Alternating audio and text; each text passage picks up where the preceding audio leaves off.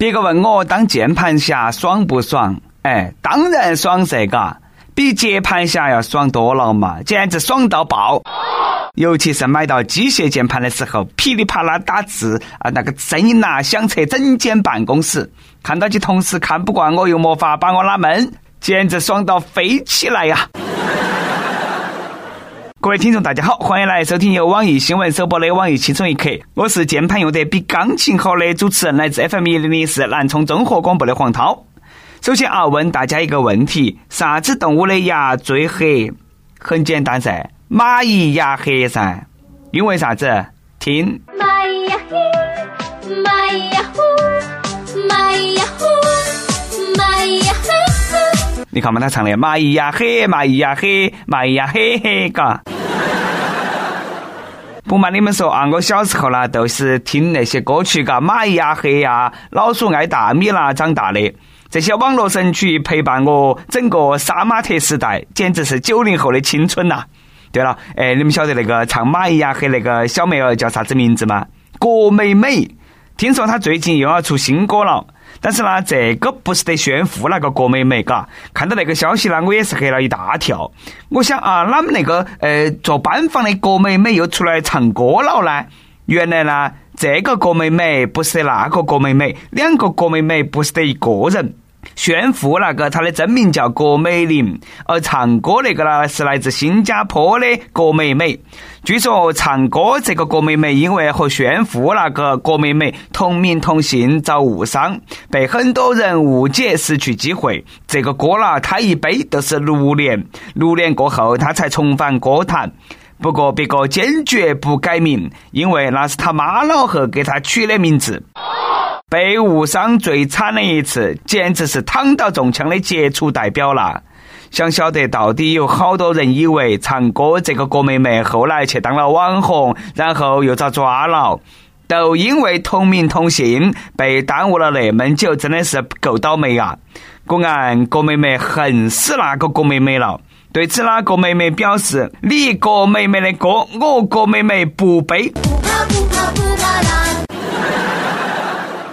当然，都怪键盘侠黑白不分，不分青红皂白，分不清人名都算了，还分不清脸。我和王思聪还同名呢，哪们没看到你们来喊我老公嘛？那些莽撞的、不分青红皂白的键盘侠太可怕了。网络中的键盘侠，生活中的路人甲，语不惊人死不休。这个世界没有人比键盘侠更有理，他们都是正义的化身。你看嘛，除了郭美美被误伤之外，还有很多人也是躺枪了。比如说像台湾歌手文章，因为演员文章劈腿姚笛，无辜遭骂了；主持人李晨被质疑出轨，大黑牛李晨也是背锅，因为同名演员私情搞娃，成了吸毒的三陪女。更有讨厌韩国的网友，希望韩红的名字改成中国红，韩庚的名字改成中国庚，韩寒的名字改成中国热，金中国改成金韩国。不如大家一起来，妹友们嘞，洗掉你们的韩式半永久眉毛，小伙子扯掉你们的韩式包皮环切。说来说去啦，理智爱国最重要，嘎。熟练掌握一门技术，哎，可以有好可怕。下面这个老板深有体会。韩国一个娃娃机老板体会到了被掏空的恐惧。店店里头五个娃娃机里头的二百一十个娃娃全部都遭弄起走了，损失约人民币一万二千五百七十七块钱。老板马上就报了警。结果，警方调查发现，原来是两个年轻人太会夹娃娃了，两个小时内就把二百一十个娃娃全部夹起走了。两个人还给了钱的，也没有把那个机器砸烂，让警察很是为难呐。警方只能继续去翻相关的法律法规，看他们有没有违反偷窃、欺诈或者是妨碍业务罪行。凭本事夹的娃娃，为啥子要接受你的调查嘛？输不起你就莫耍嘛，只准别个往里头丢钱，不准别个赢吗？凭啥子嘛？这个才是现代武功绝学，嘎！凭他们两个那个技术，完全可以到南翔去当老师了，教专业技能。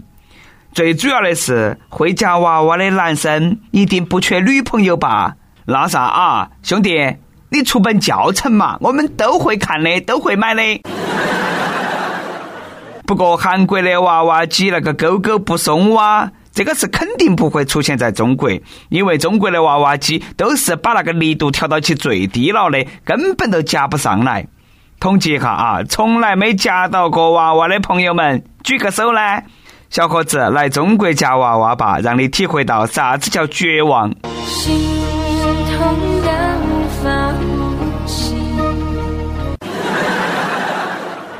不瞒大家说，其实那个事情是我和我的兄弟干的，都是为了给韩国一点教训。光说不练假把式，我们下一个目标是学习拍拍机，狂练喜羊羊。一拳打扁沙发帮，两拳踹死鸡汤汤。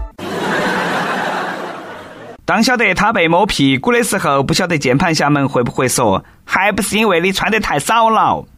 最近呢，演员马丽发微博说，在深圳一个超市里头遭摸了屁股，并晒出对方照片。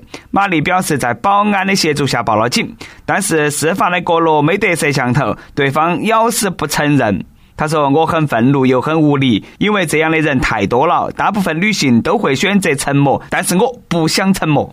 ”不能容忍，不能委屈，啥也不说了，这种变态原地爆炸吧！说到性骚扰啊，昨天呢，我成功组织了一例性骚扰事件，同时呢要去和一个女神表白，一把找我拉到起了，我就给他说啊，别个长得帅的表白才叫表白，你这种的去表白，别个肯定哎说你是性骚扰。在这个谈性色变的时代，很多人对性闭口不谈。各位家长，学校这是性教育呢，还是性骚扰呢？最近小学出现大尺度性教育读物，引起了争议。校方说，这批书呢，本意是为了教导那些娃儿学会自己保护自己，因为在五六年级的课程效果较好，于是呢，采用了图书漂流的方式，最终漂到了二年级的学生的手中。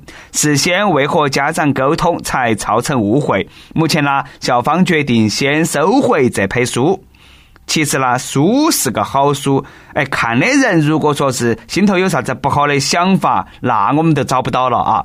都是正常的科普教育，被活生生的看成了一些啥子向小学生传播淫秽的一些画面，这个也算淫则见淫了，嘎。一个国家的性教育，千万不能够再让那些少年通过获取别国的非法视频自学了。不过呢，现在的小学生呢，已经不是我们那个小时候的样子了。我们那个时候啥都晓不到，嘎。现在的小学生，哎，比我们懂多了。听起来啦，确实有点简介。哎，没读错嘛，都是简介噻。现在没得点文化都不认识，尴尬了啊，这就比较尴尬了。在台湾，他们的所谓的教育部门认定，尴尬也可以读成简介。并且说，读音是历史演变，参考不同的文献会得到不同的简答，没得谁对谁错。台湾歌手吴克群曾经将尴尬唱成简介，虽然说他澄清他是故意那么唱的，但是呢，还是被批没得文化。如今呢，黑历史终于洗白了。哎呀，你们好会玩呐！我都替你们尴尬到尴尬的很了啊！这个可能就是我们经常说的啊，四川人生得憨，认字认半边。那我小时候未必然一直都是对的吗？原来我早就走到前头了噻。希望我小时候读错的吝啬也可以变成国强，荀彧可以读成苟活。那如果说那个福建人和东北人玩那个成语接龙的话，被写入教科书也是指日可待了。福建人和东北人玩成语接龙。心心相印，印印贼作父，父互相伤害，害害想咋地？地地老天荒，方方兴未艾，赖赖以生存，存存生雪花，花花混图强。所以说，以后尬舞可以读成街舞了吧？正好我觉得街舞好难学，是时候学一下张爱家族的街舞。出门借上一段，嘎，保证亚洲舞王赵四看了都沉默。不如跳舞，聊天倒不如跳舞。